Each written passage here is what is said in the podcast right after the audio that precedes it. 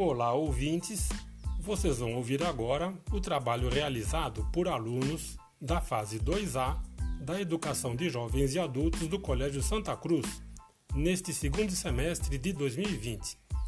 Inspirados pelas atividades do caderno Vozes Negras, os podcasts a seguir abordam o tema racismo estrutural.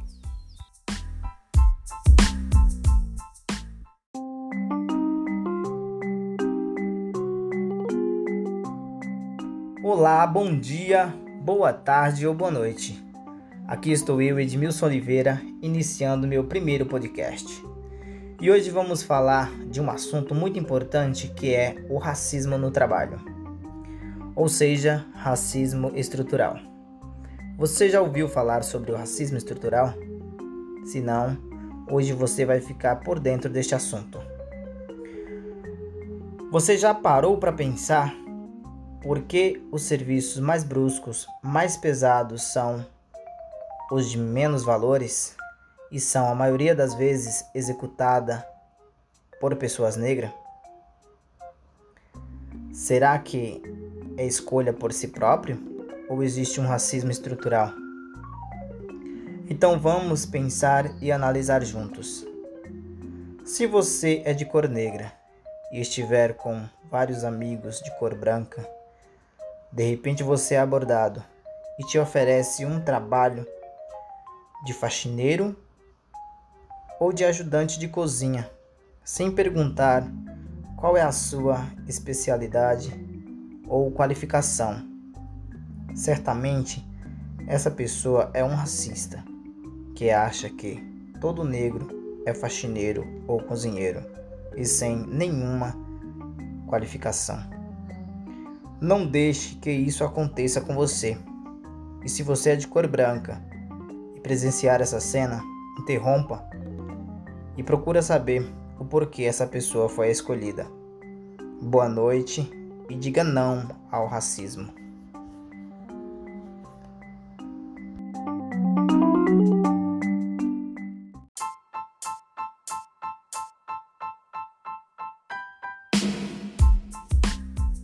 Boa noite, eu sou João Lucas, apresentador do programa Vozes Negras. Vozes Negras. A sociedade precisa debater sobre e contra o racismo estrutural que cria desigualdades e abismos. Esse debate é fundamental para as relações sociais. Jamira Ribeiro, filósofa, feminista negra, escritora e acadêmica fora que falta muitas vezes ao brasileiro o entendimento do racismo como uma estrutura, assim como a investigação sobre a origem social das desigualdades. Silvia de Almeida, advogado, filósofo e professor universitário, fora que entender que o racismo é estrutural e não um ato isolado isso nos torna ainda mais responsável pelo combate ao racismo. Alguns dados sobre o racismo estrutural. Enquanto a maior parte dos habitantes é negra, 54%, quase todos 96% dos parlamentares são brancos. Outro dado relevante da violência contra a população negra é que a cada 23 minutos um jovem negro é assassinado no Brasil. E por último, vou trazer a vocês alguns dados sobre o preconceito. Dados mostram que entre 1995 e 2015, as mulheres negras ganhavam apenas 40,9% da remuneração de homens brancos. As mulheres negras estão diante e precisam enfrentar continuamente o racismo, o machismo, a pobreza e o preconceito. Boa noite, esse foi Jean Lucas com o programa Vozes Negras e até a próxima.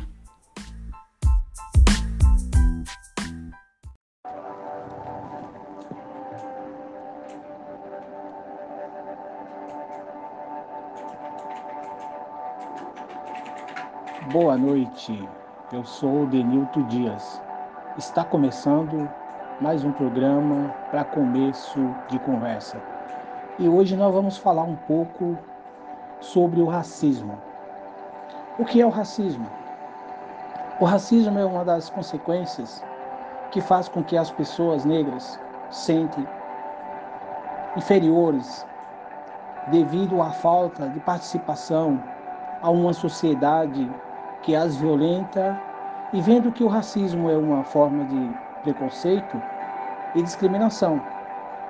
O preconceito e o racismo pode variar entre outras diferenças, como orientação sexual, local de origem e gênero, e manifesta de outras maneiras, fazendo vítimas todos os dias que vimos nos veículos de comunicação, as vítimas que passam despercebidas,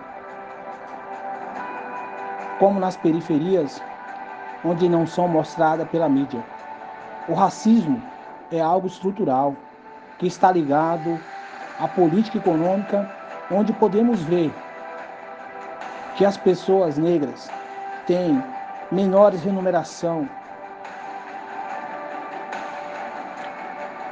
moram em péssimas condições e não têm saúde e educação de qualidade. E vendo que essas pessoas ainda pagam mais impostos.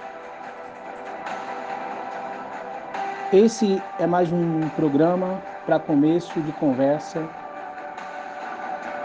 e voltamos a qualquer momento. Obrigado, boa noite.